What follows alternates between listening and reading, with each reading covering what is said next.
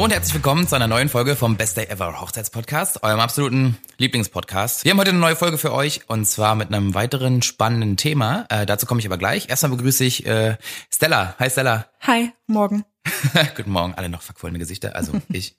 ähm, äh, ja, wir haben einen super tollen Gast heute dabei. Äh, hi. Hi. Ja, wer bist du? Stell dich gerne mal vor. Hi, also ich bin Linda Tillmann und ich bin freie Rednerin und ich freue mich sehr, dass ihr mich äh, eingeladen und angefragt habt, heute zum Thema freie Trauung was zu erzählen hier. Danke für die Einladung. Willkommen. Schön, dass du da bist. Also, wie ihr schon gehört habt, unser Thema heute sind, also im Großen und Ganzen ist die freie Trauung. Mhm. Ja, und, und Reden als Zeremonie, ähm, alles das ein bisschen freier zu gestalten ähm, für die Hochzeit. Und ich würde super gerne einsteigen, indem du, Linda, dich einfach noch mal ein bisschen vorstellst, vielleicht ein bisschen mehr über dich erzählst, mhm. einfach, äh, einfach mal einen großen Rundumschlag. Ja, sehr gerne. Also ich komme gar nicht aus Berlin. oh Gott, muss ich jetzt leider gehen? Äh, ich komme auch nicht aus Berlin. Ich okay, genau. ist komme auch nicht aus Berlin. Äh, ja, genau. Das ist auch immer eine Sache. Das erste, was ich meine Paare frage, und ihr kommt aus Berlin, und dann ist immer so, ja, ja, und ich meine so echt gebürtig? Nee. Ja, wir wohnen schon seit zehn genau, Jahren hier. Genau, das ist so der Klassiker. Insofern, wir sind irgendwie ja auch alle Berliner im Herzen auf jeden Fall. Ui, ui, ui. Äh, ja, ja. Wenn da mal nicht hier ein richtiger Shitstorm jetzt auf dich zukommt. ich hoffe nicht. Also ich komme aus dem schönen NRW, aus einer Kleinstadt zwischen Köln und Bonn. Ich bin 34 Jahre alt, Mutter von zwei Kindern und lebe tatsächlich seit sechseinhalb Jahren hier in Berlin. Ähm, ich bin von Hause aus Europawissenschaftlerin und Erwachsenenpädagogin, habe also was ganz anderes gemacht. Aber ähm, das kann man vielleicht auch schon mal vorweg schicken. Es gibt keinen Studiengang, keine offizielle Ausbildung zur Traurednerin, zum Trauredner. Ich sage immer, das ist eine Berufung weil man das Gefühl hat, dass man das gut könnte. Ähm, und dann braucht man eine gehörige Portion Talent, glaube ich, um das dann auch in die Tat umzusetzen. Und ähm, ich bin zur Traurednerei gekommen über einen Umweg. Vor vielen Jahren habe ich bei einer sehr guten Freundin von mir, wo ich Trauzeugin sein durfte, mitbekommen, wie so eine freie Trauzeremonie abläuft ähm, und war erstmal total baff, dass es das gibt weil ich das bis dato nicht kannte. Ja, wenn man aus NRW kommt, ist das nicht so verbreitet, glaube ich, ne? Da gibt's ja, also kirchlich und Standesamt viel. Genau, also ich glaube ja eine Besonderheit hier in Berlin ist durch noch die ehemalige DDR, mhm, viele Leute nicht genau. getauft, die haben sich so den kirchlichen Bezug. In NRW ist klassischerweise recht schwarz, also da wird schwarz gewählt und dazu sind die Leute äh, meistens ähm, getauft. Da, das wird ein großer Unterschied sein. Genau. Ähm, was wollte ich jetzt eigentlich erzählen? Jetzt bin ich raus. Sorry. Oh Alles gut. Äh, du kommst aus NRW, hast dein, ach so, du warst bei deiner, äh, bei einer, bei einer Freundin. Genau, ich war bei einer Freundin und, und warst überrascht, dass es äh, sowas gibt. Dass es sowas gibt. Und hauptsächlich lag das daran, dass bei uns gerade erst so das, die Zeit anfing, wo Leute geheiratet haben. Und ich fand die Idee mega. Allerdings war die Umsetzung der Dame, die das gemacht hat, so hm, mäßig. Und ich habe gedacht, geiles Konzept, aber so richtig knallt das noch nicht. Mhm. Dann habe ich jahrelang nicht mehr drüber nachgedacht, bis ich in einem wunderschönen Portugal-Urlaub mit meinen zwei Kindern war. Meine jüngere Tochter war noch ganz frisch.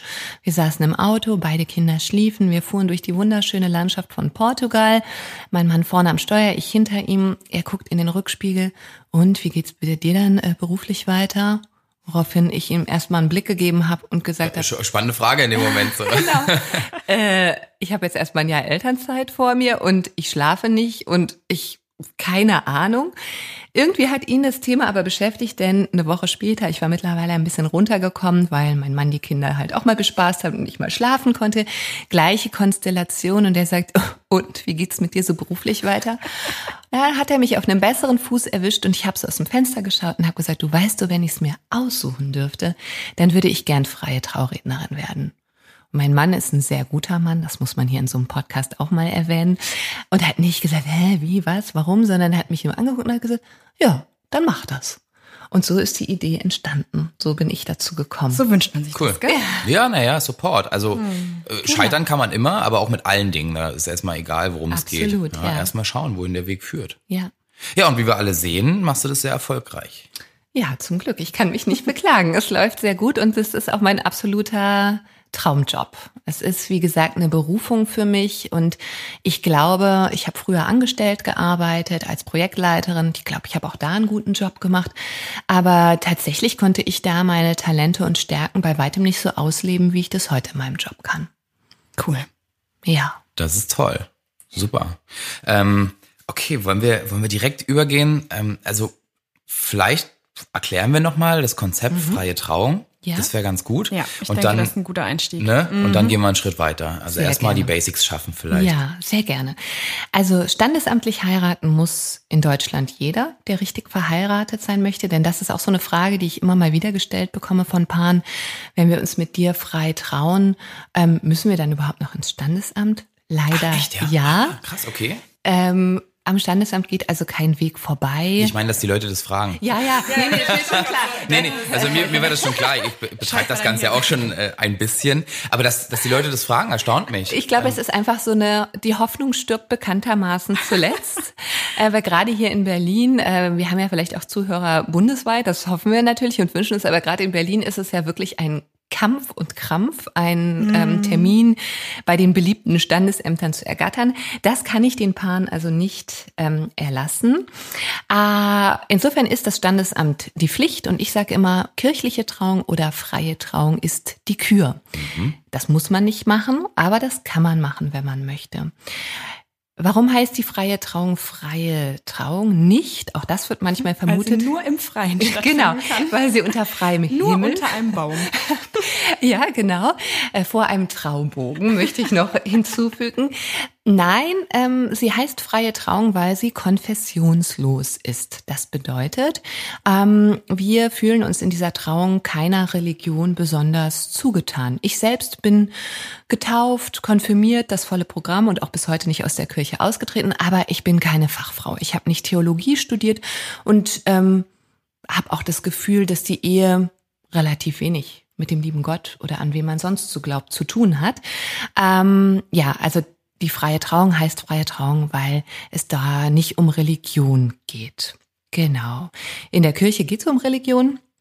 In der Kirche, ähm, zumindest ist das mein Eindruck. Ich lasse mich gerne korrigieren und freue mich auch, wenn Paare mir von anderen Erfahrungen erzählen. Ist es leider häufig so, dass bei den Trauungen es relativ wenig um das Paar an sich geht. Ähm, und ich kann gar nicht so genau sagen, woran das liegt. Ich vermute, dass die Pfarrerinnen, Pfarrer, Pastoren, Priester vielleicht auch in ihrem Alltag nicht die Zeit haben, die Paare vorab zu treffen, mit denen über wichtige Lebensstationen zu sprechen. Und natürlich in der Kirche folgt man irgendwie einem anderen Protokoll. Manche Dinge, wie zum Beispiel, wir haben uns auf Tinder kennengelernt, würden da vielleicht nicht so super gut ankommen wenn der Pfarrer weiß, was Tinder ist, das weiß er bestimmt. Oder gibt's ja. nicht zu? genau, aber im tiefsten Süden wahrscheinlich ja. seines Herzens. Ähm, und das ist halt bei der freien Trauung ganz anders. Ich wünsche mir, und das sage ich meinen Paaren auch immer beim ersten Kennenlernen, ich wünsche mir, dass sie Vertrauen zu mir fassen und mir wirklich ihre Geschichte von A bis Z erzählen, wobei ich auch immer sage, keine schmutzigen Details. Ja, wenn es dann konkreter wird, der erste Kuss etc. pp. Ähm, aber ansonsten, ich kann mit allem umgehen, ob es Tinder ist oder im Vollsuff. Ähm, entschuldigt, wenn ich das jetzt hier so direkt sage, aber so ist es ja. ja das ist mal ganz ehrlich sein. Wo, Natürlich. Ne? Dazu kann ich jetzt nichts sagen. Ich weiß, ich du gehört, bist da raus. Bei anderen Leuten manchmal vorkommt. ähm, ja. Dennis schüttelt den Kopf. Naja, okay, weiter. Ja, und ich bin da super offen. Ich ähm, habe schon viel gehört. Das könnt ihr euch ja auch vorstellen. Ihr zwei ja wahrscheinlich auch. Ähm, ich bin da mit allen Wassern gewaschen. Ja. ja. Und freue mich natürlich, weil ich bin wie so ein kleines Eichhörnchen oder ein Hamster. Ich bin die ganze Zeit am Scharren und am Notieren, weil ich brauche ganz viel Futter, um eine gute Rede schreiben zu können. Wenn ein Paar das Gefühl hat, es kann sich mir gegenüber nicht öffnen oder kein Vertrauen fassen, dann sollten wir getrennte Wege gehen. Denn nur wenn wir uns gegenseitig Vertrauen schenken ähm, und vor allen Dingen das Paar mir, kann ich aus den Infos, die sie mir geben, halt auch wirklich was Gutes und was Einzigartiges machen. Wenn ich so ein Paar habe, das sehr mundfaul ist und sich nicht in die Karten schauen lassen möchte, dann sitze ich am Ende des Tages auch an meinem Schreibtisch und denke, hm, was mache ich denn jetzt aus diesen paar Notizen? Und dann bin auch ich gezwungen, letztlich in Floskeln abzudriften und mhm. irgendwas Banales oder irgendwelche Allgemeinplätze über die Liebe, das schöne Wetter, äh, den schönen alten Baum. Ja, you name it, irgendwie naja. zu erzählen. Kurze Zwischenfrage. Das interessiert mich jetzt. Ich bin da tendenziell eher neugierig. Gab's da was schon? Dass du dann da saßt und dachtest so, okay, was schreibe ich denn jetzt hier? Die haben mir so wenig über sich erzählt eigentlich oder wollten gar nichts Persönliches preisgeben. Darum geht's ja im Endeffekt. Ähm, dass du dann gesagt hast, so, ich muss jetzt hier irgendwie ein bisschen improvisieren. Also das kann schon mal vorkommen. Tatsächlich müssen wir manchmal ein bisschen die Geschichtsbücher neu schreiben. Also ich habe es vorhin schon angesprochen, es gibt so Situationen wie ein Paar, ähm, beide Akademiker mit einem relativ konservativen Elternhaus. Sie haben sich tatsächlich bei Tinder kennengelernt und erzählen mir das auch und sagen dann, du Linda, aber wir möchten nicht, dass du das so erzählst. Ah, okay. Also das gibt es zum Beispiel und das finde ich auch vollkommen legitim. Und dann überlegen wir gemeinsam, na, was kann ich denn erzählen? Weil ich setze mich nicht hin und denke mir jetzt eine Kennenlerngeschichte aus. Da müssen wir gemeinsam ein Wording finden. Online-Dating ist das Zauberwort. Genau, meistens äh, reicht es schon, wenn man auf das Wort Tinder verzichtet und von mhm. einer Dating-App oder was auch immer spricht, um das Ganze etwas zu entschärfen. Ähm, aber um nochmal auf deine Frage zurückzukommen, ja, das gibt es auch schon mal, dass ich ein bisschen wenig Futter habe, aber ich gehe damit auch ganz offen um. Wenn mir das beim Durchgehen meiner Notizen auffällt und manchmal merke ich das auch schon am Ende des Gesprächs, dann weise ich das Paar darauf hin ich arbeite ja auch nicht nur, dazu kommen wir vielleicht nachher noch, wie ich überhaupt arbeite, ähm, mit einem Gespräch, also wo wir zusammensitzen, so wie wir drei das jetzt tun, sondern es gibt auch einen Fragebogen. Und dieser Fragebogen ist zum einen dafür da, um noch mal ein bisschen tiefer zu bohren. Diesen Fragebogen beantworten Bräutigam und Braut oder Braut und Braut, Bräutigam und Bräutigam, haben wir ja alles ähm, einzeln und schicken mir ihre Antworten zu. Und dabei geht es nicht drum, peinliche Unstimmigkeiten aufzudecken, sondern es geht für mich auch wieder um zusätzliches Futter, zusätzlichen Input, um ähm, ja dann auch nochmal äh, O-Töne zu generieren, die ich in die Rede mit einfließen lassen kann. Ja, denn ich finde, es gibt nichts Schöneres, als wenn ich auch noch ein paar Worte, die das Paar wirklich selbst gewählt hat, in die Rede mit aufnehmen kann im Sinne von, ähm, ihr schwärmt in den höchsten Tönen voneinander und wenn ich dann wirklich einen O-Ton zur Hand habe. Und das hilft meist, um solche vielleicht auch sparsamen Notizen meinerseits dann noch ein bisschen aufzupolstern. Denn tatsächlich ist es manchmal so, auch das vielleicht noch, meistens sind es die Paare, mit denen ich mich besonders gut verstehe, wo ich am wenigsten Notizen mache, mhm. weil es so nett ist und wir einfach quatschen und ich dann am Ende des Tages konstatieren muss, äh, okay, ich habe irgendwie mir gar keine Notizen gemacht. Können wir, da, können wir das nochmal besprechen? Kannst du das dann im Anschluss direkt alles nochmal so ein bisschen für dich aufbereiten, einfach, weil es dann noch da ist sozusagen die Information oder ist dann ganz schwierig? Ähm, für mich ist es meistens so, ich lasse erstmal die Notizen sacken. Mhm. Ich setze mich seltenst noch am selben Tag hin und schreibe die Rede das ist vielleicht auch interessant für die Paare zu wissen. Ich schreibe meist ein paar Wochen später so eine Rohfassung, die liegt dann so bei 80 Prozent. Und in der Woche vor der Trauung habe ich also diese Rede dann auf Wiedervorlage und die ganze Woche vor der Hochzeit betreibe ich an dieser Rede dann Feinschliff. Denn es bringt mir nichts, die Rede sieben Wochen vor dem Datum fix und fertig zu haben. Ich muss sie mir ja dann ohnehin ein paar Tage vor der Hochzeit ein paar Mal nochmal durchlesen, um auch wirklich reinzukommen. Das kann ich mir vorstellen, dass man da so ein bisschen das in Etappen aufarbeiten mhm. muss. Mhm. Denn wenn man sich, sagen wir mal, neun Monate vor dem Hochzeitstag trifft mhm. und ein bisschen später, ein paar Tage, ein paar Wochen später schreibst du die erste Rohfassung und dann gibst du dich damit zufrieden, dann hast du im Endeffekt ja ein halbes Jahr lang oder so mhm. nicht mehr wirklich einen Bezug zu dem Paar. Und ich glaube, das kann man gut aufarbeiten, indem man sich da nochmal reindenkt. Ne? Mhm. Also es ist ja, wenn man Leute nicht ständig sieht, dann verliert man so ein bisschen das Gefühl für die. Ja. Und ich glaube, das kann man vermeiden, indem man sich dann immer wieder ein bisschen reindenkt, wa? Auf jeden Fall, ähm, wobei es mit der zeitlichen Abfolge auch ein bisschen anders ist. Also meistens kommen die Anfragen so ein gutes Jahr vorher bei mir rein. Mhm. Ähm, und dann treffen wir uns zu einem ersten persönlichen Kennenlernen. Manchmal muss ich das ein bisschen nach hinten schieben, weil wie im Moment kommen schon ganz viele Anfragen rein. Wir haben jetzt gerade Ende August. Ähm, jetzt kommen die ganzen Anfragen für nächstes Jahr rein und ich muss die Paare ein bisschen vertrösten, weil ich mich noch voll in der Hochsaison befinde und einfach keine Zeit habe. Dann mache ich es aber meistens so, dass wir uns zu einem ersten Telefonat, manchmal ist es auch nur mit der Braut dann verabrede, dass die Braut schon mal ein Gefühl dafür hat, sind wir uns am Telefon sympathisch und ich auch schon mal weiß, mit wem habe ich es zu tun. Dann treffen wir uns zu einem ersten persönlichen, unverbindlichen Kennenlernen. Das findet meist in einem Café statt, ähm, so auf neutralem Boden. Da beschnuppern wir uns ein bisschen. So ein Gespräch dauert zwischen einer Stunde und anderthalb Stunden. Da gebe ich gerne auch schon Auskunft über ähm, ja, wie läuft so eine Zeremonie ab? Was für Möglichkeiten gibt es hinsichtlich Eheversprechen oder Ritual? Ähm, und nach diesem ersten Kennenlernen entscheidet das Paar, aber auch ich, ob wir das gemeinsam machen wollen. Also das ist unverbindlich, das kostet nichts und danach kommen wir zusammen oder eben auch nicht. Und die ganzen Infos, von denen ich vorhin gesprochen habe, die ich als kleiner Hamster einsammle, da treffen wir uns tatsächlich erst zwei Monate vor der Hochzeit. Also das ist bei mir alles ganz krass eingetaktet, damit es genau nicht diese Situation gibt, die du gerade beschrieben hast. Man hat sich neun Monate vorher gesehen und denkt, oh Gott, wie sahen die überhaupt ja. aus?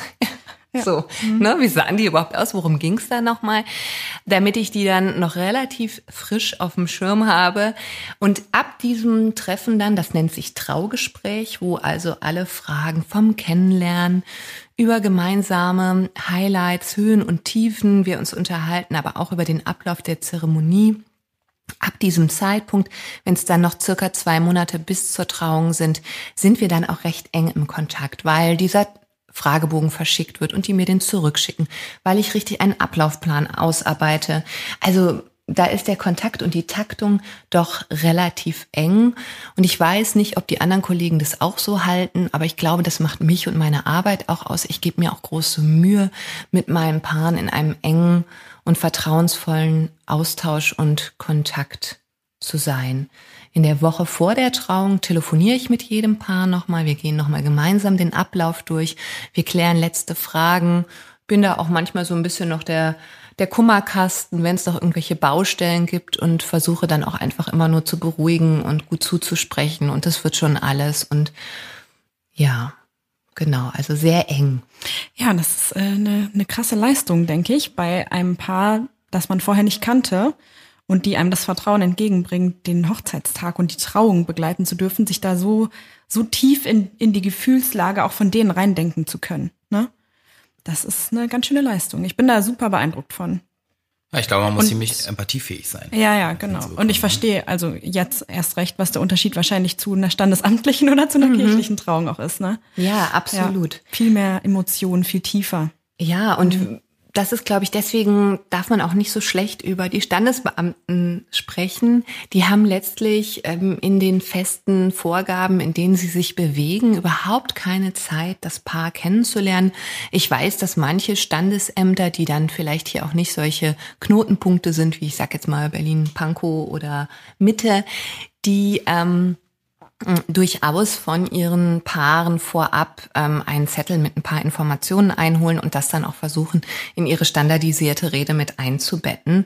Aber das ist dann auch das höchste der Gefühle. Ja, genau. Und bei der freien Trauung geht's halt ausschließlich um das Paar und ähm, genau wie du sagst, es ist eine emotionale Leistung auch von uns Traurednern, denke ich mal, sich in jedes Paar hineinzuversetzen und auch Darin sehe ich auch so die größte Aufgabe für jedes Paar, den richtigen Ton zu treffen. Mhm. Es macht einen großen Unterschied, was hat das Paar für einen Background und auch was hat die Familie für einen Hintergrund.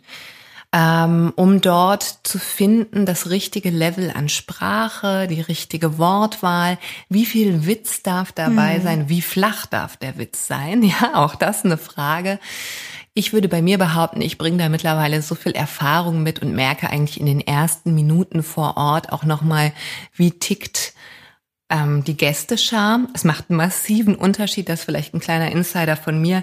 Gab es vorher schon Sekt oder noch nicht?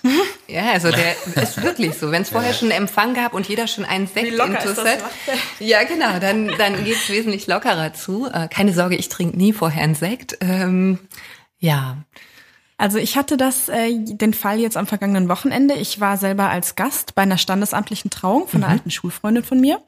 Ähm, wer die letzten Folgen gehört hat, das ist die Gartenhochzeit gewesen, von der ich mal gesprochen habe. Und ähm, das war in meiner Heimat, also mhm. im, äh, im ja, Niedersachsen, südlichen Niedersachsen bei Hannover. Und der Standesbeamte hat auch in vielen Floskeln geredet, war ein bisschen ein älterer Herr mit einem großen Schnäuzer, der war ganz witzig drauf. Und ähm, dafür, dass es in Anführungsstrichen nur eine standesamtliche Trauung war, fand ich das aber, hat er das, hat er das so locker aus der Hüfte gemacht. Ich fand das sehr angenehm. Ein paar mhm. Lacher waren da drin, jetzt klar, nicht super ausgefeilte, mhm. ne? Aber äh, so schon, schon, dass es angenehm zuzuhören ist. Nicht, nicht das, was man manchmal hört, dass es so sehr trocken und einfach so dahingeredet und, und jetzt tschüss hier die nächste, genau. Mhm. Ähm, also so nicht, sondern der hat sich schon Mühe gegeben und wahrscheinlich hat er nicht die Möglichkeit gehabt, das Paar so gut kennenzulernen mhm. wie ein freier Trauredner oder eine freie Traurednerin vorher. Aber dafür hat er das sehr nett gemacht. Das kam bei mir so an. Ich fand das angenehm. Und äh, andere Gäste, die auch dort waren und aus deiner Gegend kommen, NRW, nördliches NRW, ähm, die fanden das als völlig unpersönlich, total unwitzig und ganz trocken und äh, meinten, das hat er total schlecht gemacht. Mhm. Und da habe ich mir gedacht, das ist ja krass, wie verschieden das bei verschiedenen Leuten ankommen kann. Mhm. Und die mhm. waren alle in meiner Altersklasse. Mhm. Das waren jetzt ähm, keine Leute, die vielleicht aus einer anderen äh, aus einem anderen Baujahr sind und noch andere Geflogenheiten gewohnt sind oder so. Ähm, und da dachte ich mir, ja gut, das hast du als Standesbeamter auch nicht leicht. Ne? Mhm. Also ich empfand das ganz nett, wie er das gemacht hat. Ähm, und bei anderen war das so, dass die gesagt haben, ja, es geht gar nicht. Mhm. Aber es ist halt eben keine freie Trauung, wo jemand ein Dreivierteljahr Zeit hatte, sich darauf vorzubereiten. Ne? Mhm. Ähm, ja, von daher kann ich das voll verstehen, dass das sehr, sehr abhängig davon sein kann, was du für ein Vibe auch von den Gästen zurückbekommst, Absolut. dass du dich da ein bisschen drauf einstellst. Und auch vom Brautpaar selber an diesem Tag. Mhm. Also ich habe einmal eine Situation gehabt letztes Jahr, da zog der Bräutigam seine Sonnenbrille nicht aus während der Trauung. Ähm, das hatte auch eine Vorgeschichte. Ich hatte dafür auch Verständnis und trotzdem ähm, habe ich das als extrem schwierig empfunden, denn auch wenn es natürlich nicht um mich geht in dem Moment und es auch keine waschechte Bühne ist, ähm, stehe ich trotzdem da vorne und muss letztlich performen. Das hört sich jetzt sehr unromantisch an, aber das ist es.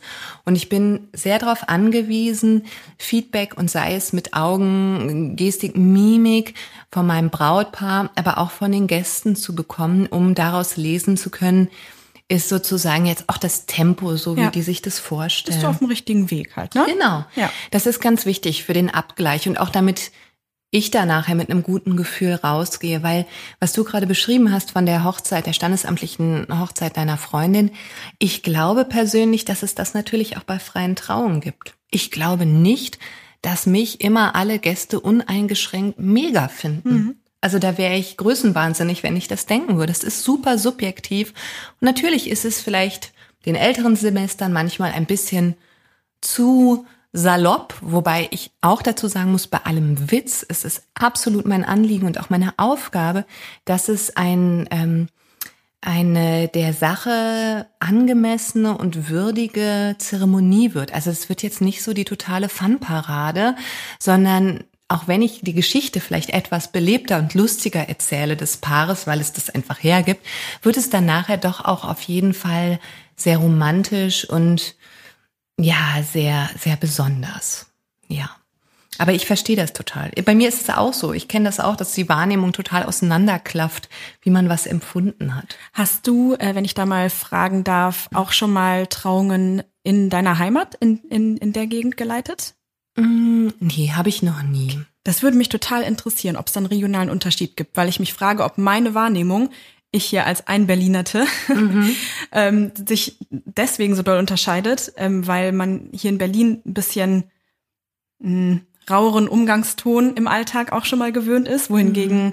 Ähm, NRW, finde ich, also habe ich hört man immer wieder, auch dafür steht, dass alle sehr freundlich, sehr offen, sehr locker sind. Mhm. Und ich frage mich, ob das einfach ein regionaler Unterschied ist, dass die anderen Mädels aus einer anderen Gegend kamen mhm. und die ihrerseits auch schon bei Hochzeiten waren, wo der Standesbeamte oder die Standesbeamtin noch freundlicher und was weiß ich, äh, lockerer und so waren. Aber ich kann mir das gar nicht mehr vorstellen, wie das noch mehr sein soll, noch wenn du lustiger. ja noch, also noch irgendwie ja charmanter, weil der hat das wirklich meiner Meinung nach toll gemacht dafür, dass das auch nur eine halbe Stunde ging.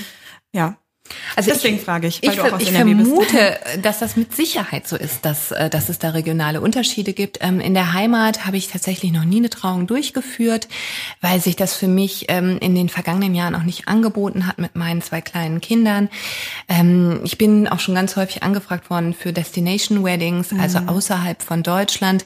Das habe ich in der Vergangenheit meist auch abgelehnt, weil es weder für mich lukrativ wirklich ist und immer bedeutet, dass ich mindestens zwei bis drei Tage von meiner Familie es ist getrennt sehr bin. viel mehr Aufwand. Das Ja. hört sich immer so glamourös an Absolut. und ich arbeite im Ausland, aber im Endeffekt ist es sehr viel Aufwand für nicht viel, mehr Geld. Absolut. Äh, Schön, dass du das so ganz klar auch Mhm. Doch, doch, benennst. das ist ja, so. das ist so genau. Und deswegen lehne ich auch meistens Anfragen, die wirklich viel weiter als Berlin und Berliner Umland sind, lehne ich meist ab. Ähm, Ich ja. habe das tatsächlich für mich äh, auch gemerkt, dass das, äh, obwohl es meine Heimat ist und ich dann wenigstens kurz zu meiner Mama Hallo sagen konnte, Ja. ähm, doch sehr zeitaufwendig ist. Ne? Ja, es kostet einfach so Es viel sind dreieinhalb Stunden Autofahrt, Anreise am Abend vorher und so weiter und so fort. ja. Hm, Ich habe es gemacht, weil es eine Freundin war und ich mache das mit Sicherheit auch in Zukunft noch. Habe das auch in der Vergangenheit gemacht, dass ich irgendwie nach Leipzig oder sonst wohin gefahren bin. Aber man muss sich da schon ganz klar überlegen, ob sich das auch lohnt. Absolut. Ja. Na, sorry, das war ein Ja. kleiner. Na, ein kleiner Cool, Exkurs, kleiner aber ist doch auch wichtig. Genau, das sind ja auch Fragen, die die, ähm, die, die Zuhörer interessieren. Und ähm, auf meiner Website zum Beispiel steht auch, ne, also ich komme überall hin für eine Hochzeit und das wird da auch weiterhin so stehen. Ne? Ich denke, das ist auch wahr, aber es muss halt irgendwie passen. Tatsächlich, letztes Jahr hatte ich eine Hochzeit an der Ostsee von einer Person, die ihr auch beide kennt, äh, einer Hochzeitsplanerin. Und das habe ich einfach mit einem Familienurlaub verbunden. Also sowas ist durchaus auch immer denkbar, aber für mich muss da einfach ein Schuh draus werden, ähm, dass ich nicht meine Kinder tagelang und auch meinen Mann nicht tagelang nicht sehe. Den gibt's ja auch noch. Den gibt's, den gibt's auch. Ja. Okay, ich würde gerne noch mal so ein bisschen die äh, Vorteile von der freien Trauung gegenüber vielleicht äh, dem Standesamt und der Kirche noch mal so ein bisschen rausarbeiten. Äh, also wenn man es noch nicht mitbekommen hat, ich bin ein riesen Fan von freien Trauungen. Aus, Hört aus, sich jetzt nicht so an. aus, was? Aus, aus, Die Stimmlage war so ein bisschen. Naja, ich habe jetzt zehn Minuten hier abgeschaltet, gerade während ihr hier eure, euren Dialog geführt habt. Äh, nee, Quatsch, alles gut. Ich habe natürlich Bisschen begeistert zugehört. heute, wa? Ja, ist die Hitze. Eigentlich nicht. Also, nee, aber also ich bin ein Riesenfan, weil für mich gibt's, also ich bin ja Fotograf. Für mich ist halt toll, Du wenn. kriegst das halt auch hautnah mit, ne? ja, und wenn Ich für mich ist so halt oft. super, wenn ich Emotionen einfangen kann bei den Leuten. voll. Und äh, Freitrauung heißt für mich immer gleich unfassbar viel mehr Emotionen. Mhm. Sowohl bei dem Hochzeitspaar, was da vorne sitzt, wie auch bei den Trauzeugen, den Eltern und allen anderen Gästen Mhm. ähm, im Vergleich zum Standesamt äh, oder auch zur Kirche. Mhm. So, das ist zum Beispiel für mich ein riesengroßer Vorteil, ähm, weil das halt einfach viel, viel persönlicher ist. Ich glaube, das hatten wir jetzt schon rausgearbeitet. Mhm. Aber ich finde, dass es auch noch so ein paar andere Punkte gibt, ähm, die große Vorteile gegenüber der anderen, den anderen beiden Dingen Ja, äh, zum, darstellen. Also zum Beispiel, dass das ähm, an jedem Tag stattfinden kann, also ganz gleich, ob Samstag, Sonntag, Montagabend, ähm, Freitag natürlich auch, Donnerstag, Mittwoch, Dienstag. Also an jedem Also an Tag, jedem. jetzt an jedem Tag ähm, kann man das machen. Das ist ein ganz wichtiger Hinweis, denn ähm, auch hier kann ich jetzt hauptsächlich für Berlin sprechen. Ähm, hier wird kaum mehr standesamtlich auf den Samstag getraut. Das gibt. Die meisten Standesämter haben so fünf Termine im Jahr. Darum gibt's einen mega Hype. Die sind meistens schon ein Jahr vorher weg unter der Hand oder ich weiß es nicht, wie sie, ähm, wie sie das ähm, fix gemacht haben. Und bei so einer freien Trauung das können wir an jedem Tag machen, das können wir an jedem Ort machen. Ob auf dem Schiff, ähm, einem Seebad, in irgendeiner super coolen Off-Location, in einer Scheune, ganz urban, auf dem freien Feld, auf dem Tempelhofer Feld, you name it, wir können das über, über, über, über, überall machen. Ja. Ich finde, das ist ein Riesenvorteil, denn ähm, gerade meine Paare haben teilweise sehr konkrete Vorstellungen, wie sie ihre Hochzeit sich ausmalen, von ganz romantisch über sehr minimalistisch. Ich liebe das, das ist auch was, was ich an meinem Job total liebe und mh, da kann die freie Trauung einfach alles bedienen, weil wir es an jedem Ort stattfinden lassen können. Zu jeder Uhrzeit, gerne auch in den Abendstunden. Ja, zu jeder Uhrzeit ist, denke ich, Das auch auch wichtig. spannend, ne? Also ja. viele Standesämter, selbst wenn man dann dort einen Termin hat, ich glaube, da sind die letzten so 13, 14 Uhr. Ja. Und wenn man dann aber gerne in die Abendstunden gehen möchte, dann äh, Kannst du vergessen. genau. Ja. Mhm, Ah, ich hatte nicht. jetzt gerade erst so einen Fall, da hatte ich so ein Paar und die haben halt, äh, Entschuldigung, die hatten äh, morgens um 10 den einzigen Termin noch abbekommen und auch nicht im Standesamt, wo sie wollten. Aber die wollten halt gerne den Tag. So, das war schon das Erste. Und äh, in die Location ging es erst um 17 Uhr. Und dann standen sie da und haben halt Richtig. überlegt, was machen wir denn den ganzen Horror. Tag?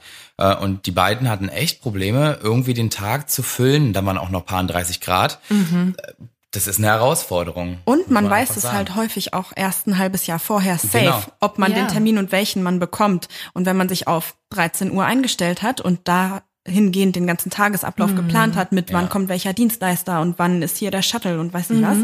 Und am Ende ist es der 10 Uhr Termin, den man bekommt. Oder schlimmer, man wollte den früheren und kriegt den späteren. Ja, ja, ja. Ähm, Auch genauso ein Problem. Genauso ein Problem und äh, da haben wir auch schon oft genug drüber gesprochen. Viele Dienstleister, wenn man besonders äh, konkrete Vorstellungen hat, wen man sich wünscht, muss man inzwischen einfach ein Dreivierteljahr bis Jahr, wenn nicht noch länger anfragen. Und das kann dir richtig deinen Tag zerschießen. Ne? Ja, absolut. Mhm. Also absolut.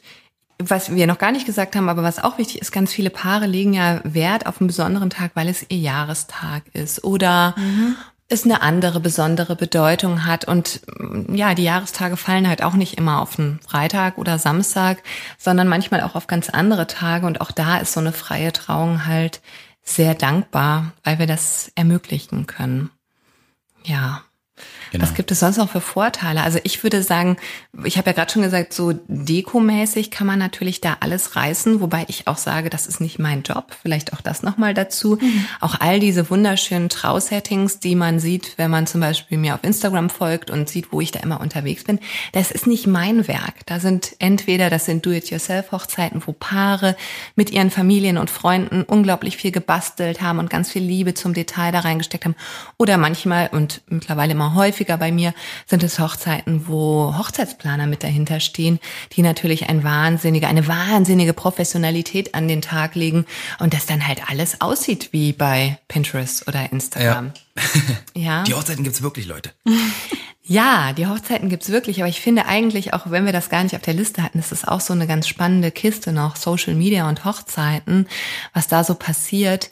Ähm, und ich würde auch gerade den Moment nutzen, hoffe, ihr schneidet es nachher nicht raus, ähm, so einen kleinen Appell auch an die Paare zu richten, die uns zuhören, sich da nicht so verleiten zu lassen, was man alles braucht und haben muss und wie das alles aussehen muss. Ich bin schon auf zauberhaften Hochzeiten gewesen, die ganz klein und fein und schlicht gehalten waren, ohne großes Tamtam. Und das ist nämlich am Ende des Tages nicht das, was zählt. Euer Podcast heißt Best Day Ever und ich persönlich vertrete die Meinung, der Best Day Ever hängt nicht davon ab, ob man auf den Stühlen für die Gäste ganz viel Tüddelkram liegen hat, der irgendwie super schön aussieht. Ich habe noch einen Fächer und noch ein Taschentuch, das einzeln verpackt ist und noch dieses und jenes. Jetzt fällt mir nicht noch mehr an diese Seifenblase und das ist alles irgendwie nice to have, aber das macht den Tag nachher nicht zu dem Erlebnis. Es ist das, was so im Herzen ist, was wichtig ist. Und ähm, da können Seifenblasen helfen, aber sie sind nicht, sie sind, ja, sie sind nicht das Wichtigste. Und auch noch ein Appell, wir alle müssen uns, glaube ich, ein bisschen an die eigene Nase auch packen. Und ich sehe die Trausettings, wenn die Gäste aufgestanden sind und die Plätze verlassen haben. Am Ende des Tages ist es auch Müll, der liegen bleibt, der nicht benutzt wird, der dann auch wieder in der Tonne landet und so. Dass die Bräute, also meistens sind es die Bräute, ja, die auf ähm, Instagram und Pinterest ähm, Inspiration sammeln, sich nicht zu sehr da äh, kirre machen lassen, was man alles braucht. Ja, wird nicht rausgeschnitten. Da würde ich auch gerne mal ein Ausrufezeichen hinter. Da schreiben wir auf jeden Ja, Fall das hundertprozentig so. Und äh, wir versuchen einmal so ein bisschen die Balance zu finden in diesem Podcast, weil ähm, wenn man das möchte, dann möchten wir dabei natürlich zur Seite stehen, aber es ist auf gar keinen Fall ein Muss. Ne? Und ähm, man wird sehr schnell überrannt, wenn man sich Pinterest, Instagram und alles gleichzeitig gibt. Und ähm, ja, wir nicht- appellieren auch immer, hm, sorry, Ja, nee, richtig. wir appellieren immer dahingehend, dass, äh, dass man ab und zu versucht, nochmal einen Schritt zurückzunehmen, wenn man ganz viele tolle Sachen gefunden hat und nochmal zu gucken, okay, jetzt mit zwei, drei, vier, fünf Tagen Abstand, was macht mich wirklich daran excited und glücklich und vielleicht kann man auch auf was verzichten. Ne? Ja, da gibt's nämlich noch eine andere Komponente, die halt genauso schwer wiegt. Also nicht nur äh, dieses Instagram und Pinterest-Ding, sondern tatsächlich vergleichen sich die Leute auch untereinander. Mhm. Ja. Also gerade wenn man in so ein bestimmtes Alter kommt, dann heiraten die ganzen Freunde und so Mhm. weiter. Und da gibt's echt so ein un, also so ein heimliches Battle. So wer hatte die geilere Hochzeit. Ich höre Ähm, auch immer wieder. Und ich hatte das Thema letzt erst bei einem Vorgespräch mit einem Paar und dann habe ich auch gesagt, so lasst euch doch nicht verrückt machen. Ähm, ihr könnt es so machen, wie ihr wollt und ihr braucht euch ja nicht vergleichen. Eine Hochzeit ist nicht besser, weil da ein Feuerwerk ist, was 20 Minuten geht oder ähm, sonst irgendwas ist, keine Ahnung, ein paar Kamele im Garten rumrennen oder so, ja. Also eine Hochzeit ist super schön, wenn, wenn ähm, ihr Zeit habt, euch miteinander zu beschäftigen und wenn ihr irgendwie gemeinsam mit euren liebsten Menschen eure Liebe feiern könnt. Ich glaube, das tut gut, das manchmal von außen gesagt zu bekommen. Ja. Also Weil manchmal findet man sich, glaube ich, schnell in so einem Sog. Dass Ist, man ja, denkt ja, so, man wird so reingezogen, hast ja. du, Sog trifft's und Ja. dann äh, verlierst du den Bezug zur Realität total. Ja? Merkst du dann dein Budget. Ja. Wird halt immer höher. Ähm, genau. Brauchst du alles. Nicht unbedingt. Nicht unbedingt. Und ich merke auch bei, bei meinen Brautpaaren wieder meistens bei den Bräuten, es ähm, kommen einfach so Bad Feelings auf, ne? Wenn man halt guckt, was machen die anderen. Und ich weiß auch, dass das auch manchmal so ein Effekt ist, ähm, wenn die Bräute bei mir sehen, da meine Hochglanzhochzeiten und dann telefonieren wir und dann sind die irgendwie ganz bedröppelt und sagen, du Linda, aber bei uns wird das nicht so. Und ich sag, du ganz ehrlich, das ist total egal. Bei euch wird es bestimmt wunderschön.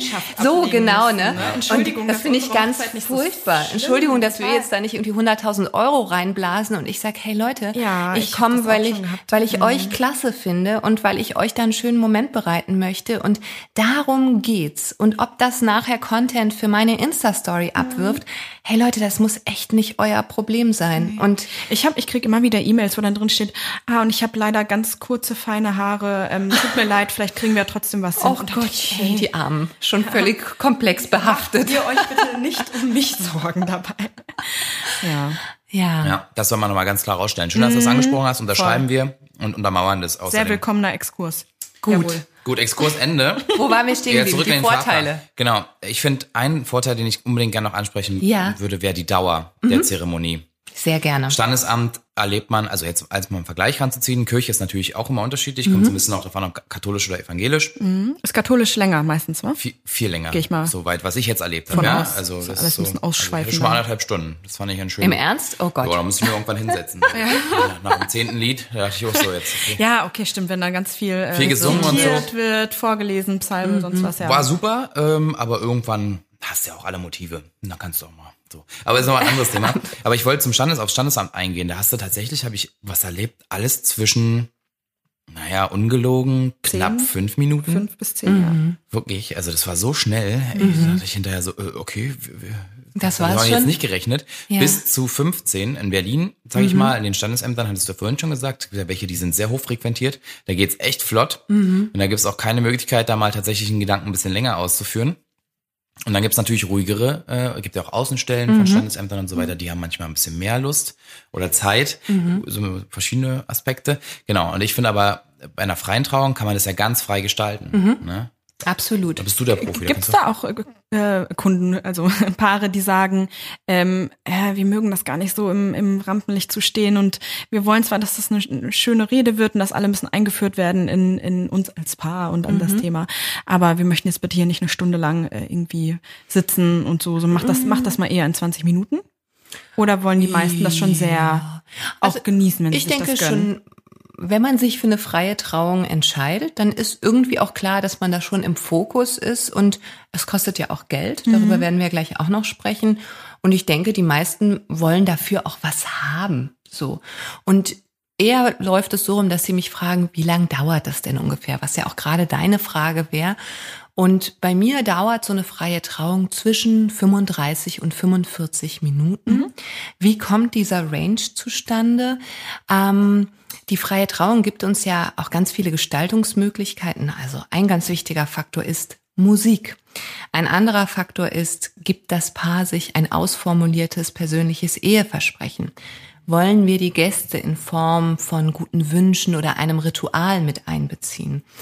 Diese Komponenten, die ich gerade genannt habe, wobei ich die Musik nochmal ausklammern und separat betrachten würde, die führen nachher dazu, also wenn sich das Paar entscheidet, ja, wir wollen uns ein richtiges Eheversprechen geben, was über ja, ich will hinausgeht. Wir ähm, wollen unsere Gäste mit einbeziehen und wir wollen vielleicht unserer Tochter, die schon mit in diese Ehe kommt, noch ein kleines ähm, Armband äh, überreichen. Dann liegen wir eher bei 45 Minuten, ähm, wohingegen, wenn ein Paar sagt, nee, das wollen wir alles nicht, wir wollen das ganz schmal halten sozusagen, wir wollen nur Musik und eine schöne Rede und dann ja, ich will und Ringtausch, dann liegen wir so bei 35 Minuten. Ich sag immer, wenn die Komponente Mensch mit reinkommt, also im Sinne von Brautpaar sagt was oder noch andere Menschen sind involviert, dann wird's in gewisser Weise ein bisschen unberechenbar, weil natürlich, wenn Oma Trudi oder Kinder, ja, Oma Trudi oder Kinder noch was sagen wollen oder machen wollen, dann ist es immer so ein bisschen, muss man sich darauf einstellen, dass die Sache auch einfach einen Moment länger dauern kann. Ja, aber ich vertrete die Meinung, länger als 45 Minuten sollte das nicht wirklich dauern. Hat auch was vielleicht mit meinem Hintergrund zu tun. Ich komme ja aus der Erwachsenenpädagogik, also wie bringt man erwachsenen Menschen etwas nahe? Und ich glaube, dass so 45 Minuten auch für die Gäste, also erwachsene Menschen, schon das absolute Limit sind, was man so an Aufnahmekapazität mhm. hat, ohne abzuschweifen, sich zu langweilen. Ich bin der Meinung, lieber es war so, dass man denkt, hey, ich hätte der Frau auch gerne noch fünf Minuten länger zugehört, schade, dass es vorbei ist, als alle sitzen auf ihren Stühlen und denken nur, oh Gott, wann hört die endlich auf zu reden? In der prallen Sonne. Ja. Im Worst Case. Um 13 Uhr. Mhm in der Preise. Das liebe ich besonders. In schönem Dreiteiler, der dann zum Vierteiler wird. Ohne, abdrücken. ohne Wanne mit Bier, wie bei dir. Ja, das gibt's bei mir. Ja, das ist natürlich cool. Ja, ich, äh, du hattest das schon erwähnt, äh, das Wort Rituale ist gefallen. Mhm. Äh, das würde mich genau. mal interessieren, wenn wir da ein bisschen mehr drauf eingehen. Mich ja. auch. Das ist etwas, wor worunter ich mir wenig vorstellen kann. Okay, ich erzähle gerne was dazu, weil das ist tatsächlich auch so ein Thema, mit dem die Paare immer wieder kommen, wo es auch, glaube ich, noch ganz viele Fragezeichen gibt. Das Wort Rituale geistert so durch das Internet und die Hochzeitswelt. Es ist relativ wenig spirituell, auch wenn es sich, also es man kann da natürlich was Spirituelles draus machen, aber es ist nicht so esoterisch, wie es sich anhört, sagen wir es mal so. Es gibt verschiedenste Rituale von, man hat drei Gefäße, die zwei äußeren sind mit unterschiedlich farbigem Dekosand befüllt, das mittlere Gefäß ist leer. Ich weiß nicht, ob sich das jetzt in so einem Podcast einig ist, müssen alle echt das Hirn anschmeißen, um mir folgen zu können. Und dann schüttet ich oder das Brautpaar oder die Mütter, das ist alles zu besprechen, abwechselnd diesen Sand in dieses Gefäß. Dazu werden ein paar warme Worte gesprochen. Das wäre zum Beispiel ein Ritual. Ich muss ganz ehrlich sagen, ihr merkt es vielleicht auch daran, wie ich das gerade vorstelle, es ist nicht mein Lieblingsritual.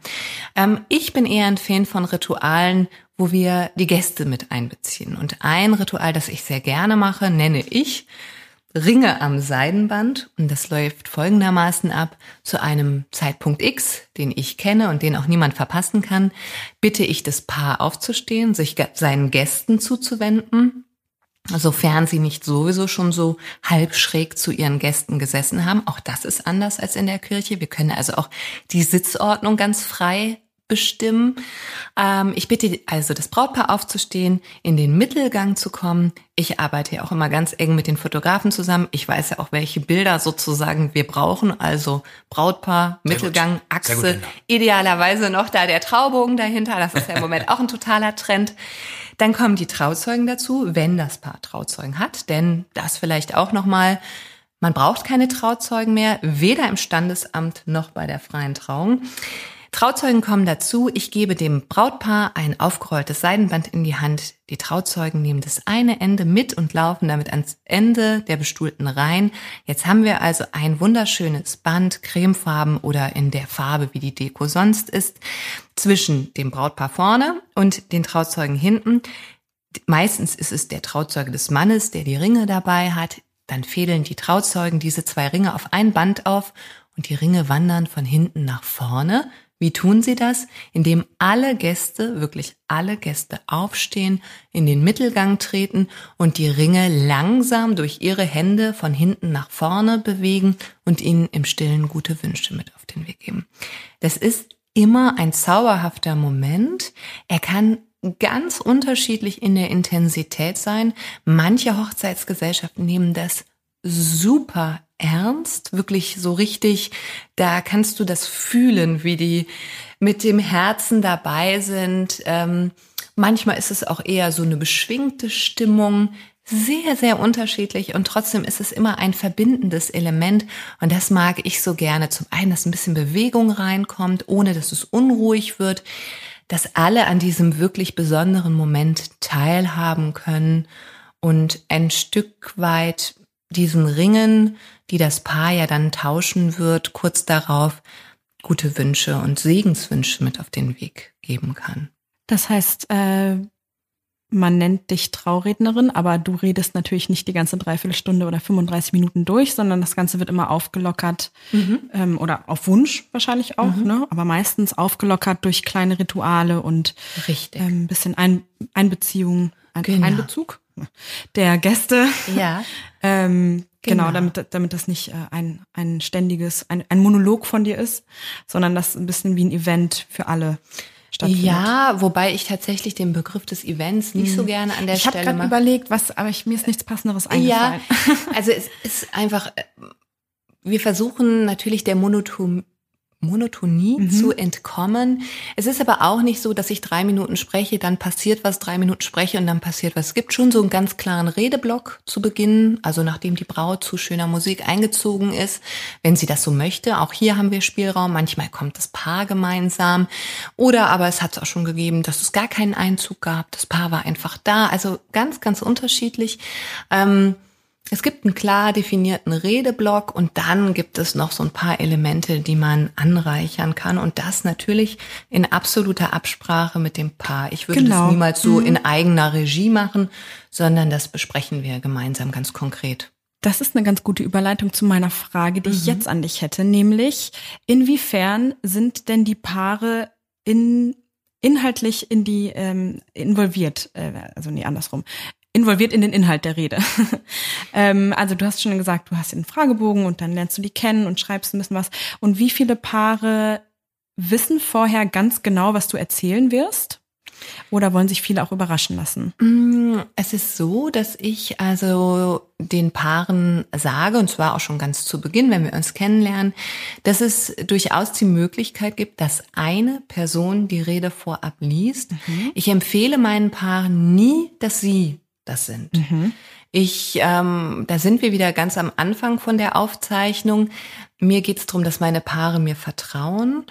Andererseits, ich empfinde es auch nicht als mangelndes Vertrauen, wenn sie möchten, dass jemand das vorab liest. Ich kann es durchaus verstehen, dass man ruhiger schläft, wenn die Trauzeugin, die Mutti, die beste Freundin da einfach mal drüber geguckt hat. Ähm, aber es kommt sehr, sehr selten in meinem Fall vor. Es gibt Kollegen, von denen ich weiß, die machen das standardmäßig es den Trauzeugen vorab zu schicken, ähm, auch um sich selber abzusichern. Ich kann das gut verstehen. Wenn jemand das vorher gelesen hat, gehe ich auch noch mal viel selbstsicherer in die Sache rein, weil ich denke, hey, es hat schon jemand abgenickt. So schlecht kann es nicht sein. Mhm. Oder so falsch. Ja, oder so falsch. ja. Aber ich bin an der Stelle so, ich bin, glaube ich, unglaublich akribisch. Ich mache sehr viele Notizen, sehr viele Querverweise. Ich habe nicht nur die, ähm, die Fragebögen von dem Paar, sondern auch noch von den Trauzeugen. Also auch die schreibe ich vorab an und hole noch Infos ein. Und ich bin so, ich breche mir keinen Zacken aus der Krone, wenn ich mir bei meinen Aufzeichnungen oder so nachher auch bei dem ganzen, bei der ganzen Geschichte nicht mehr zu 100 Prozent sicher bin. Und manchmal geht's ja auch so schnell bei so einem Gespräch hin und her da frage ich einfach nochmal nach. Und toi, toi, toi, also ich glaube, es kann ich an einer Hand abzählen, wo es nachher mal irgendeinen Mini-Bug in der Rede gegeben hat. Ich erinnere mich mal relativ am Anfang ein junges Paar. Da bin ich irgendwie mit diesen Geburtsorten und wo die gewohnt haben und wo sie dann gewohnt haben, durcheinander gekommen. Aber Mini, also jetzt kein Drama. Das hätte wahrscheinlich eine Trauzeugin, die es gelesen hätte, die auch aus einem der Dörfer kommt, aufklären können. Aber es hat keiner gemerkt und es war vollkommen in Ordnung. So. Insofern gibt es das bei mir eigentlich nicht, dass das Paar das vorher liest. Sie sind inhaltlich vertreten mit all dem Input, den sie mir geben. Mhm. Ich finde es voll gut.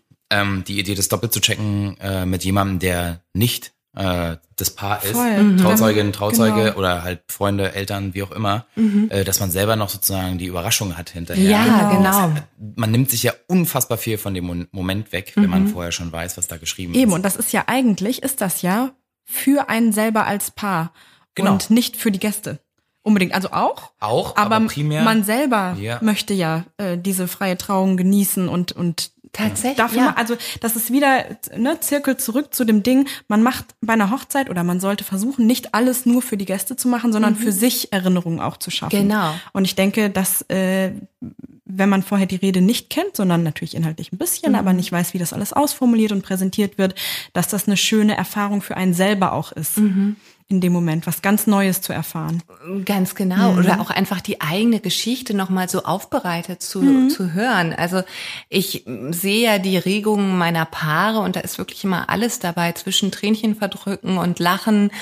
Und äh, das ist wunderbar. Und wenn man das natürlich vorher gelesen hat, dann ist man schon viel zu abgebrüht in dem Moment, äh, weil man schon letztlich weiß, was einen erwartet. Deswegen ist das meine äh, Empfehlung an die Paare. Und auch gut, dass du es nochmal sagst, auch während der Zeremonie spreche ich tatsächlich hauptsächlich zum Paar. Natürlich gucke ich auch immer mal wieder die Gäste an und manchmal, wie bei dem Ritual, von dem ich vorhin gesprochen habe, sind sie ja auch involviert und natürlich richte ich dann das Wort an sie. Aber mein Fokus ist voll und ganz das Paar. Und die Gäste kommen ganz schnell dahinter, aber ich bin fürs Paar da. Wir sind da vorne ein Team sozusagen. Mega. Cool. Ähm, ist deine Frage beantwortet? Ja, voll. Gut. Ich, ich würde gerne, das fragen wir immer ab, weil es einfach entscheidend ist und weil wir darauf immer aufmerksam machen wollen. Mhm. Wann sollte man, also wenn man dich jetzt toll findet, ja, wenn man sich den Podcast anhört und sagt, so, die Linda, die ist eigentlich ganz in Ordnung, Mhm. könnten wir mal anfragen für unsere Hochzeit. Wann sollte man die optimalerweise schreiben? Also ich würde sagen, ihr seid gut beraten, wenn ihr mich circa ein Jahr vorher anfragt. Ähm, es gibt immer wieder Situationen, wo es vielleicht auch mal ganz kurzfristig noch passt, aber das, darauf sollte man sich einfach nicht Risiko halt, verlassen, ne? mit Ja. absolutem Risiko. Ja, das predigen wir ja immer wieder. Ja, ich kann euch empfehlen, geht auf andere Wochentage. Freitag hat man meistens noch gute Chancen, auch kurzfristig reinzukommen und auch gute Dienstleister abzugreifen.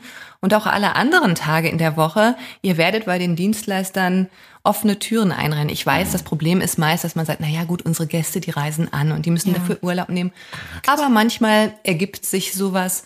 Ähm, ja, aber ein Jahr im Voraus, auch wenn ich diesen Hype gar nicht mag, also man wird kann sich nichts dahin dagegen, entwickelt. es ist Ja. einfach Hat so. Das ist auch, damit muss ja. man arbeiten. Genau. Ne? Wir können ja auch nicht sagen, nee, ich nehme aber nichts an bis drei Monate vorher. Das geht ja auch nicht. Also ich habe tatsächlich dieses Jahr damit geliebäugelt, ähm, weil mich das auch wirklich überfordert hat. Ähm, während der laufenden Saison, wo mein Kopf so voll ist Ja. mit all den Geschichten und Paaren, kommen dann jeden Tag zwei Anfragen rein. Und ich muss ganz ehrlich sagen, ich habe den Kopf und auch noch nicht das Herz frei für diese Paare, weil die Paare 2019 haben bei mir absolute Prio im Moment. Man ist noch so involviert in alles, was, Genau. was kurz zurückliegt und was auch noch kommt. Genau. Ja, ja, kenne ich, kenn ich ganz kennst du, genau ne? so. Natürlich. Ähm, ich habe das auch letztes Jahr, glaube ich, gemacht, dass ich gesagt habe, ab November Mhm.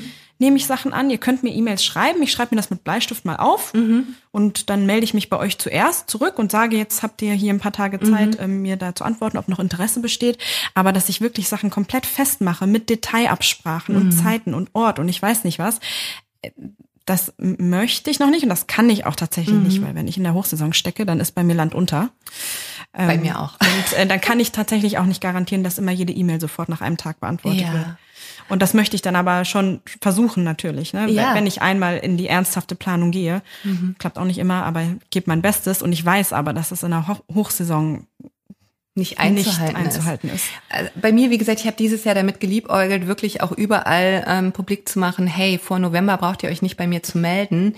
Ähm, aber das habe ich, weil ich halt auch so busy bin, nicht geschafft, das irgendwo zu kommunizieren. Und jetzt versuche ich immer die Mails zu beantworten und vertröst und sage, hey, wir können uns Ende Oktober erst treffen. Und dann telefoniert man vorher nochmal. Am Ende des Tages, muss ich sagen, ist das natürlich für mich jedes extra Telefonat auch nochmal extra Arbeit. Ich will jetzt gar nicht klagen. Es ist andererseits natürlich auch schön, wenn man im November schon einen vollen Terminkalender hat. Genau, und das wollte ich noch Ne? hinterherhängen. Genau, ich habe das nämlich dieses Jahr dann nicht so gemacht. Ich Mhm. nehme jetzt schon Sachen wieder an, ähm, weil sich das für mich dann auch ein bisschen mehr verteilt verteilt. Ah, Diese ja, ganze, verstehe. die ganze Kommunikation, ne? Ist dann nicht alles auf einmal und ich sitze zwei Monate lang nur an E-Mails und weiß gar nicht, wo mir der Kopf steht, sondern wenn es so peu à peu kommt, ist das, äh, habe ich jetzt gemerkt, also auch Erfahrungswerte, ne? Ist ja alles eine große Reise, die wir hier Absolut, antreten. ja. Ähm, aber habe ich für mich gemerkt, dass es eigentlich doch ganz nett ist. Ne? Also, Ja. aber da muss halt jeder für sich entscheiden, wie das passt. Und wenn du sagst, du möchtest und kannst auch gerade nur deine Energie und deine Kraft und Liebe Ja. in deine aktuellen Paare stecken, dann ähm, Ja, ich hab, bin ja davon schon wieder abgerückt. Ich bin ja auch leider einfach so jemand, ich bin dafür, glaube ich, auch zu, zu nett und zu gut. Und ähm, ja, ich versuche auch jede, oder was heißt ich versuche, ich beantworte jede E-Mail, aber tatsächlich dauert es im Moment halt auch mal nicht nur zwei Tage, sondern auch mal vier Tage. Ja, und hinzu kommt noch viel, viele Anfragen kommen mittlerweile über Social Media. Das kennt ihr wahrscheinlich auch. das alte Thema. Das alte Thema, ne? Hey, Haben wir äh, schon mal Habt ihr schon mal drüber, drüber gesprochen? geredet, genau. Äh, genau, der, der sichere Weg meines Erachtens, da werdet ihr mir mit Sicherheit beipflichten, ist Anfrage über die Website. Bei den meisten gibt 100%. Kontaktformulare. Denn das ist nachher, ich verliere da auch dann den Überblick und denke, oh Gott, wer hatte mich denn da noch angeschrieben? Ja. Das lese ich mit einem Auge. Und, dann, werden auf Stories geantwortet. Und dann ist das irgendwie postet alles wieder weg, ja. Genau. Dann kriegt man unheimlich viel Spam, auch bei den Ja. ungelesenen Nachrichten. Ähm, also gerade wenn das ein Business-Profil ist und Ja. man mehr als 500 Follower hat, ähm, habe ich gemerkt, ist der Sprung ganz, ganz schnell da gewesen, dass ich super viel Spam Mhm. bekomme. Alles Mögliche. Irgendwelche angeblichen Kooperationsanfragen, irgendwelche komischen Schmuddelsachen, alles. Ich krieg immer Und ich- Einladungen zu so Schmuddelgruppen. Ja, so, genau. Und ich, ich suche mich da auch nicht mehr durch.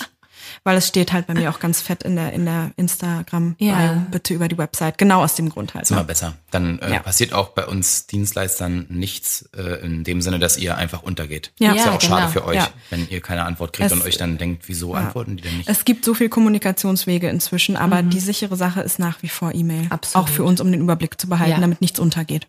Ganz genau. Zweiter kleiner Exkurs. aber Heute- wichtig, heute ist mega was wichtig. los. so. Ähm, Linda, was muss ich mir denn so finanziell einplanen äh, für einen Trauredner oder eine Traurednerin? Mhm. Ähm, vielleicht halten wir das ein bisschen gröber, weil ist ja wie auch bei ähm, Stylisten oder bei Fotografen halt so eine Range eher wieder. Genau. Also ich denke, einplanen, wenn Paare ihren Budgetplan aufstellen, sollte man mindestens 800 Euro. Ähm, wobei ich da noch von einem Nettobetrag spreche. Also das wären dann mit 19 Prozent auch schon 950 Euro. Ähm, und dann geht's weiter bergauf. Ich glaube so bis 1500 Euro. Da siedle ich mich selber nicht an, aber das gibt es tatsächlich zum Ziel auf dem Berliner Markt. Ähm, ich weiß auch von ein paar Leuten bundesweit, die auch sich so in dem Preissegment einsortieren. Je weiter Also- man südlich kommt, desto teurer wird es. Ja, ist Das bei tatsächlich. dir auch so? Oder bei, in deiner Branche? Ja, ich glaube, dass das der Fall ist, einfach weil ähm, die Kaufkraft und auch die Lust für sowas Geld auszugeben, ähm, gen Süden, vor allen Dingen, denke ich mal, in Bayern und Baden-Württemberg, einfach auch noch mal ein bisschen ausgeprägter ist. Ähm, hier in Berlin sind die Budgets manchmal etwas schmaler geschnitten an der Stelle, was ich aber auch vollkommen legitim finde. Ähm, ja, aber das ist so das, was die Paare einplanen müssen äh, und sich einfach vor Augen halten, wer dann da erstmal irgendwie blinzeln muss und denkt, was, so viel, ähm, sich mal kurz hinsetzen und überlegen, wie viel Stunden wir Trauredner da rein investieren, das Paar kennenzulernen, äh, aber dann auch die Rede zu schreiben und vor Ort zu sein. Wenn man alleine mal all diese Stunden summiert, das durch die Summe teilt, dann wird man sich wundern, was da für ein Stundensatz übrig bleibt. Und davon ist bei selbstständig arbeitenden Menschen noch keine Steuer, noch keine Krankenkasse, noch kein gar nichts abgeführt, bleibt also nix, quasi nix übrig. Quasi nix. Wir zahlen Ja. eigentlich drauf. Ja, so sieht's aus, so sieht's aus, Leute. Wir zahlen drauf, um euch glücklich zu machen. Best day ever. Gern geschehen. Dafür nicht, wie man hier sagt. Ja. Ja. Es geht nur darum, dass man das mal so ein bisschen eintacken Ja. kann ins Budget, dass Ja. man halt weiß, okay, wenn man jetzt Lust hat auf eine freie Trauung, dass man so ungefähr eine 1000 Zahl Euro irgendwie sollte man mindestens in die Hand nehmen dafür. Ja, Genau. ist gut. Genau. Das ist gut zu wissen, äh, wenn man sich an die Budgetplanung ransetzt und sich so ein bisschen die Prioritätenliste aufschreibt, was ist mir wichtig, was möchte ich auf jeden Fall, worauf kann ich eventuell verzichten, wo kann ich eine. Alternative. Auf Weg damit! Ich kann es gar nicht das auf den. Ja. Reißt euch das Ding runter. Nein, würde ich nie machen. Ich mache auch ein Foto davon, aber Ihr gebt dafür zu viel Geld aus. Sorry an alle Floristen ja. nochmal, aber nee. das aber braucht echt keiner. Ist gut zu wissen, auch einzuordnen. Also wenn man, wenn man auch so ungefähr sein Budget ähm, aufstellt und wir haben ja auch schon in der Folge zu, zur Budgetplanung gehört, dass man da gerne ein bisschen 15 bis 20 Prozent flexibel sein könnte. Mhm. Nach oben natürlich leider meistens. Ähm, ja, dass man da ungefähr weiß, welche Posten man wie viel da abknapst. Ne? Mhm. Das ist, ähm, da haben wir auch Hochzeitsfotografie schon drüber gesprochen, beim Brautstyling haben wir da auch schon drüber gesprochen. Mhm. Hängt natürlich immer vom Umfang ab wahrscheinlich, ne? Aber genau. dass ihr ungefähr wisst, wo ihr einsteigen müsst. Mhm. Genau. Linda, ich habe noch eine Frage. Ähm, gibt es denn Dinge, die bei dir nicht in der in dem Grundpreis sozusagen inbegriffen sind? Also gibt es Dinge, die man dazu buchen könnte, die ähm, den Preis in die Höhe treiben würden? Ähm, ich meine da zum Beispiel vergleichbar jetzt bei mir, wenn das Gäste-Stylings, die sind natürlich nicht im Preis fürs Brautstyling enthalten, so wie bei Dennis das äh, Fotobuch oder das Album nicht enthalten ist, weil das eine Extraleistung ist. Gibt es da was Vergleichbares? Mm, nee, gibt es bei mir nicht. Äh, was noch on top kommt, ist Anfahrt. Das habe ich jetzt ja. vorhin vergessen. Das ist aber, denke ich das mal, irgendwie, das kann man sich gängig, vorstellen. Das genau. ist gängig. Ansonsten gibt es das bei mir nicht. Also eher sollten die Paare noch einkalkulieren, wie sieht's mit der Musik aus? Kommt das von Band oder wollen Sie eine ah, Band dafür Punkt. engagieren oder ja ein Singer-Songwriter? Das kostet natürlich auch noch mal Geld. Ne? Also ich bringe jetzt nicht immer Sascha, den hattet ihr ja auch schon zu Gast, den bringe ich nicht inklusive mit, ähm, sondern das wäre eher was, wo ich denke, wo okay. die Paare auch noch ein bisschen Geld bei ihrer Budgetplanung einstellen sollten. Ansonsten ist es bei mir wirklich ein Fixpreis mhm. und es kommt da nichts on top. Okay. Selbst wenn die Rede, entschuldige, auf Englisch ist, weil mhm. auch das biete ich und meine Kolleginnen an. Ähm, das wäre auch noch eine Frage gewesen. Sehr ja, gut. genau. Deutsch und Englisch, ja? Ähm, ich bediene sozusagen Deutsch und Englisch. Mhm. Meine eine Kollegin Deutsch, Englisch und Spanisch und die andere wiederum dann auch nochmal Deutsch und Englisch. Also das sind die drei Sprachen, für die man uns buchen kann. Ähm, aber natürlich auch bei allen anderen Sprachen versuchen wir gemeinsam mit den Paaren Lösungen zu finden, sei es durch kleine Booklets für die ähm, Gäste. Zum Beispiel, ich habe jetzt demnächst eine polnisch-deutsche Hochzeit und ich werde die Rede vorab an einen Trauzeugen schicken und er wird sie ins Polnische übersetzen und dann wird er sie ausdrucken und für die Schön. Gäste auslegen. Also ja. das ist uns wirklich ein Anliegen, dass alle irgendwie mitgehen können. Und das wird ja immer aktueller werden. Das, das wird Thema, hier ne? in Berlin. Das hört nicht mehr auf. absolut. Gerade bei diesen internationalen Paaren ist es ein totales Thema ja. und wird auch recht häufig angefragt. Cool. Und auch das hat natürlich den großen Vorteil zum Standesamt, um auch nochmal darauf zurückzukommen. Denn ähm, kürzlich hatte ich ein paar, die waren ganz irritiert. Sagten, naja, und dann hat die Standesbeamtin gesagt, also auf Englisch könnten sie das nicht machen. Und dachte so, okay, das ist vielleicht auch ein bisschen naiv. Warum sollte eine Berliner Standesbeamtin das auf Englisch machen können und Englisch sollen. Sprechen können. Ja, eben. Also ja. so, das ist auch so ein bisschen. Hm. Man, äh, man, man vergisst manchmal, dass das halt nicht der, die Norm ist, dass jeder perfekt Englisch spricht. Also Absolut. gerade hier in Berlin, wo man teilweise in Restaurants auf Englisch begrüßt wird oder in Bars oder mhm. so, ne, und niemand genau. Deutsch spricht von den ja, ja, ja, ja. Ähm, das ist natürlich nicht der Norm, äh, der Normalfall, die Norm. Genau. genau. Ähm, ja, aber klar, natürlich, wichtiger Punkt. Mhm. Und wenn du Deutsch und Englisch abdeckst, dann zieht sich wahrscheinlich die Rede ein bisschen in die Länge oder sagst du dann, ähm, dann müssen wir halt inhaltlich einfach ein bisschen weniger machen, sodass der, der Zeitrahmen gewahrt wird?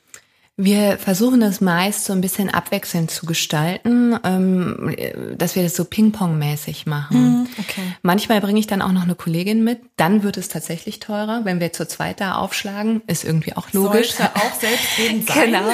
Ähm, dass eine von uns den deutschen und die andere den englischen Part übernimmt äh, und dann wechseln wir so ein bisschen ab ähm, in der Hoffnung, dass wir trotzdem alle mitnehmen. Vielleicht hat man dann auch jeweils den anderem Part auch nochmal übersetzt ausliegen. Denn sonst sprichst du einen ganz wichtigen Punkt an. Ich habe einmal eine Trauung gemacht, wo der komplette Text auf Deutsch und Englisch vorgetragen wurde. Und das war anstrengend lang. Also das ist, davon ist abzuraten. Damit ist niemandem geholfen. Gerade die Menschen, die Deutsch und Englisch beides verstehen, langweilen sich. Mhm. Und man kommt, und das ist eigentlich mein wichtigstes Argument an der Stelle als Traurednerin, in keinen Flow. Mhm. Man, also so, das lebt ja auch davon, dass man selber reinkommt und dass man das flockig erzählt. Und wenn dann immer so ist, jetzt ist wieder die andere dran und dann so. Es ist sehr behäbig. Ich bin da kein großer Fan von, muss ich ganz ehrlich mhm. sagen. Wir machen das, aber mhm. wir versuchen irgendwie eine charmante, spritzige Lösung zu finden, dass es trotzdem nicht seinen Esprit verliert. Super. Eine letzte Frage hätte ich noch. Ja, schieß los. Weil du gerade schon äh, die Zusammenarbeit mit der Musik dann angesprochen Mhm. hast.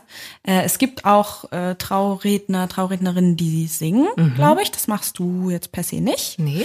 ähm, aber natürlich äh, kann man da separat jemanden dazu buchen und dann sprichst du dich wahrscheinlich mit der Person ab, so dass es ähm, im Vorhinein, ne, dass es einen schönen Ablauf gibt. Also, Absolut. Ihr macht dann nicht äh, spontan per Blickkontakt so jetzt du, jetzt du. Nee, also ich habe ja vorhin schon erwähnt, ich arbeite richtig mit einem Ablaufplan, den stelle ich auch gerne dem Musiker oder der Muse Musikerin oder auch der Band zur Verfügung. Ähm, ich bemühe mich, dass wir vorab in Kontakt sind, wobei tatsächlich die Musikauswahl obliegt dem Paar. Ich kenne auch Kolleginnen, Kollegen, die das als Überraschung für das Paar gestalten. Das mache ich nicht. Das ist mir ehrlich gesagt eine zu heiße Kiste.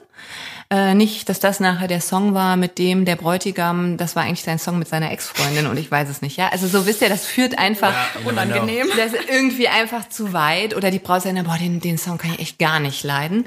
Ich finde es auch ganz Die schön. Musik ist zu krass. Einfach. Eben. Ja. Transportiert auch viel zu viele Gefühle, trägt, das muss passen. zu viel. Genau, gerade auch für den Einzug der Braut. Also das soll das Paar sich auskaspern und ich weiß von den Paaren erst, manche tun sich ein bisschen schwer und dann sind es meistens ganz schöne Nachmittage und Abende, wo sie sich durch irgendwelche Playlists hören und in Gedanken schwelgen und sich auch schon das so ein bisschen vorstellen, wie es alles wird am Tag. Ähm, aber natürlich muss die Auswahl auch mit dem Live-Musiker erfolgen, weil die Frage ist, kann der das performen? Kann er das einstudieren Ja. oder sagt, sorry, das geht für meine Stimmlage gar nicht. Das ist also vor allen Dingen eine Sache zwischen Paar und ähm, Musiker, Musikerin. Und ich spreche mich natürlich mit den Dienstleistern vor Ort ab. Sei es Musiker, DJ, sei es Fotograf, Hochzeitsplaner, äh, alle. Da ist immer erstmal Shake Hands und nochmal durchsprechen, wie ist der Ablauf. Ich bringe das immer ausgedruckt mit. Ich finde, das gehört, wenn man das professionell macht, auf jeden Fall dazu. Ja. Ja, und wie du sagst, ich singe leider nicht. Äh, Ich kann es einfach nicht. Meine jüngere Tochter hat immer zu mir gesagt, als sie noch so ganz klein war und ich ihr was vorsingen wollte, um sie zu beruhigen, hat sie dann immer gesagt, Mama, nein, nein. Ich dachte, okay, so schön ist es Das offensichtlich nicht. Ähm, wobei eigentlich alle immer sagen, ich habe so eine angenehme Stimme. Heute bin ich leider noch immer ein bisschen verschnupft. Äh, Der ein oder andere mag es auch äh, wahrgenommen haben. Ich selber merke es zumindest noch. Tatsächlich schlafen bei Trauungen, die ich durchführe, schon mal gerne Kleinkinder ein. Ich sage ganz bewusst, nur äh, Kleinkinder. Kann, kann nur von Vorteil sein. Und das ist tatsächlich ein positiver Effekt. Eine erwachsene Person ist toi toi toi noch nie eingeschlafen. Das wäre ja auch ganz furchtbar. Ähm, ja, aber alle sagen immer, sie könnten mir gut noch länger zuhören und das hätte so was Beruhigendes auch auf sie, würde sie das ausstrahlen. Das ist gut. Hört man gerne. Ja, absolut. Also ist meinem Job crucial sozusagen. Crucial. Ja. Essential. Essential. Dennis, du hast noch gar nicht gedenglischt heute. Nee, ich wollte halt mal nicht Englisch. Wieso denn nicht? Wir haben, wir haben ungefähr zehnmal Range gesagt, das muss reichen. stimmt, stimmt. Haben wir? dann, haben wir dann haben wir den äh, Anglizismus-Teil abgedeckt. Ah, okay. Äh, ich, ich glaube, wir sind tatsächlich äh, ganz gut am Ende angekommen. Ja, Ich glaube auch. Ähm, Linda, möchtest du noch was sagen? Oh, gute Frage. Ich glaube nicht. wir haben auch super viel abgedeckt. Ja, ich glaube, es waren super viele Informationen für euch dabei. Hey, das war eine super Folge auch für mich. Also ich hab, äh, fand das total spannend. Stella wieder was gelernt. Ja, heute. also danke, dass ihr Äh, diese sehr Folge. gerne. Ich bedanke mich, dass ihr diese Folge aufgenommen Stella, habt. bist du denn eigentlich schon verheiratet? Nein, nein, nein. Mit wem müssen wir denn da mal sprechen? Nee, das, äh, das dauert noch. Ach, das Moment. dauert Aber ich melde mich dann. Ja. Ein Jahr vorher mal gucken, hoffentlich. Mal gucken, wann sich jemand äh, anmeldet für das Ganze. Für das Ganze. wann sich jemand vorstellt. Okay, alles klar. Wir würden Jury machen, oder? Wenn sich da jemand bei ihr. Äh Ja, Dennis hat Mitspracherecht. Echt? Ja, Okay. bi- bisschen, zwei Prozent. Ja, immerhin. Oder? Das Immerhin. ist ja auch nicht, wie mit der Last Wenn umgehen du der kann. Einzige bist, der sagt nein, dann muss ich dich leider übergehen. Aber. Na gut. Ähm, cool, ja, nee, also was ich sagen wollte, äh, super coole ähm, Folge, weil die Traurede, was ist, mit der ich nicht, äh, was ist, mit dem ich nicht in Berührung komme normalerweise, denn äh, ich bin ja mit mit der Braut, in dem Fall ähm, selten dem Bräutigam, sondern wirklich der Braut bis kurz vor knapp am Gange und schicke sie dann los auf den Weg zu dir. Und äh, manchmal bin ich nach der Trauung noch anwesend, aber währenddessen selten. Das heißt, ich sehe das Ganze eigentlich entweder auf Instagram auf Fotos ähm, oder auf kurzen Videosnippets mhm. oder aus der Ferne äh, oben aus dem Fenster in 30 Metern Entfernung äh, irgendwo unten auf dem Gras oder im mhm. Park ähm, von Schloss oder Hotel oder was weiß ich. Mhm. Ähm, aber so richtig hautnah bin ich nicht dabei und deswegen war das für mich ein mega, mega cooler Einstieg in dieses Thema rein und bedanke mich, dass du da warst und dass du toll gemacht hast mit uns. Ja, das freut mich. Ja. Und eins kann ich vielleicht noch sagen, ich komme auch meine Bräute, sofern die Zeit es hergibt, vorher immer kurz ähm, besuchen. Und das heißt, wenn wir mal zusammen ein Brautpaar haben und du bei der Braut bist, dann würden wir uns dort auch kurz das kennenlernen. Wird über kurz oder lang mit Sicherheit dazu passieren. kommen. Es geht gar genau. nicht anders.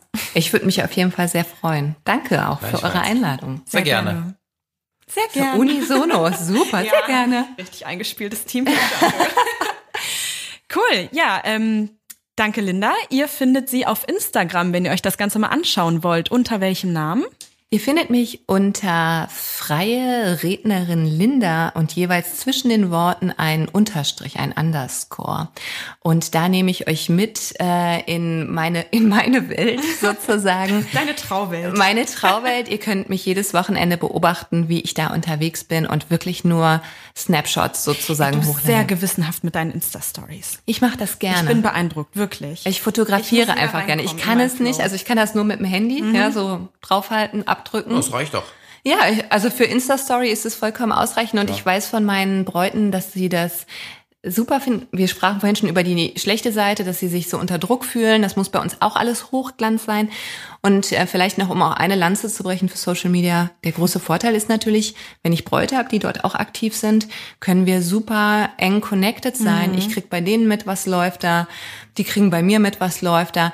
Da muss ich ganz ehrlich als Traurednerin sein, dass mir das auch die Zusammenarbeit und das ich sag noch was auf Englisch, in touch bleiben, äh, viel besser funktioniert als noch vor der Instagram-Zeit. Ja. Weil wir uns da. Kann ich so unterschreiben. Na, da schickt man hier mal ein Herzchen und da, ach super, und heute Brautprobe und boah, du siehst toll aus in dem Kleid. Also, wobei die Bräute zeigen mir ihre Kleider. Okay, das war jetzt ein total bescheuertes äh, Beispiel, aber ihr wisst, was ich. Naja, die zeigen das Kleid nicht, aber das ist bei der Brautprobe. Ja, genau, Aber genau. man sagt halt nicht, du siehst super aus.